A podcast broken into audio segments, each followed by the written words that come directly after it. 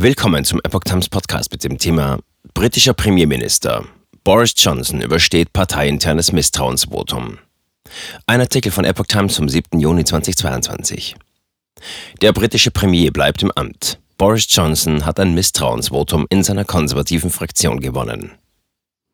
Der britische Premierminister Boris Johnson hat das Misstrauensvotum seiner eigenen Partei überstanden.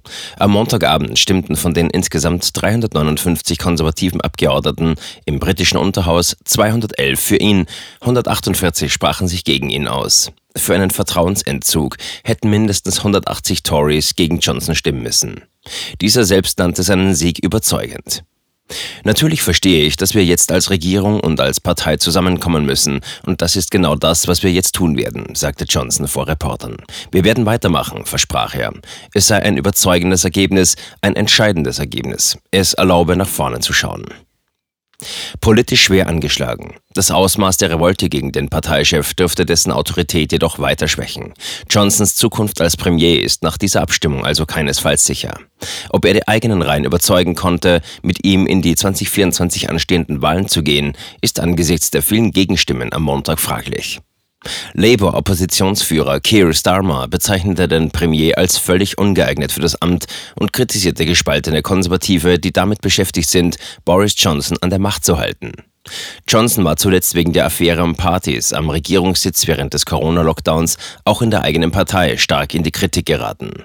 Für ein erfolgreiches Misstrauensvotum hätten sich mehr als die Hälfte der 359 Tory-Abgeordneten des Unterhauses in der geheimen Abstimmung für diesen Schritt aussprechen müssen. Am Ende taten dies mehr als 40 Prozent. Nach dem Scheitern des Misstrauensvotums ist laut den parteiinternen Regeln ein Jahr lang keine weitere Abstimmung dieser Art mehr möglich.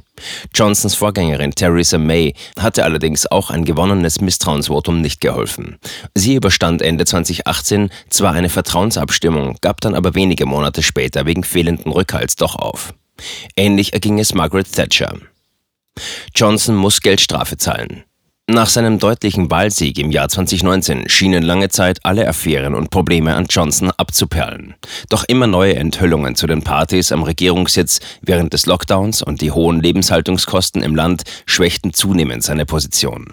Wegen seiner Teilnahme an einer der Feiern wurde Johnson mit einer Geldstrafe belegt und ging damit als erster amtierender britischer Premierminister in die Geschichte ein, der das Gesetz brach.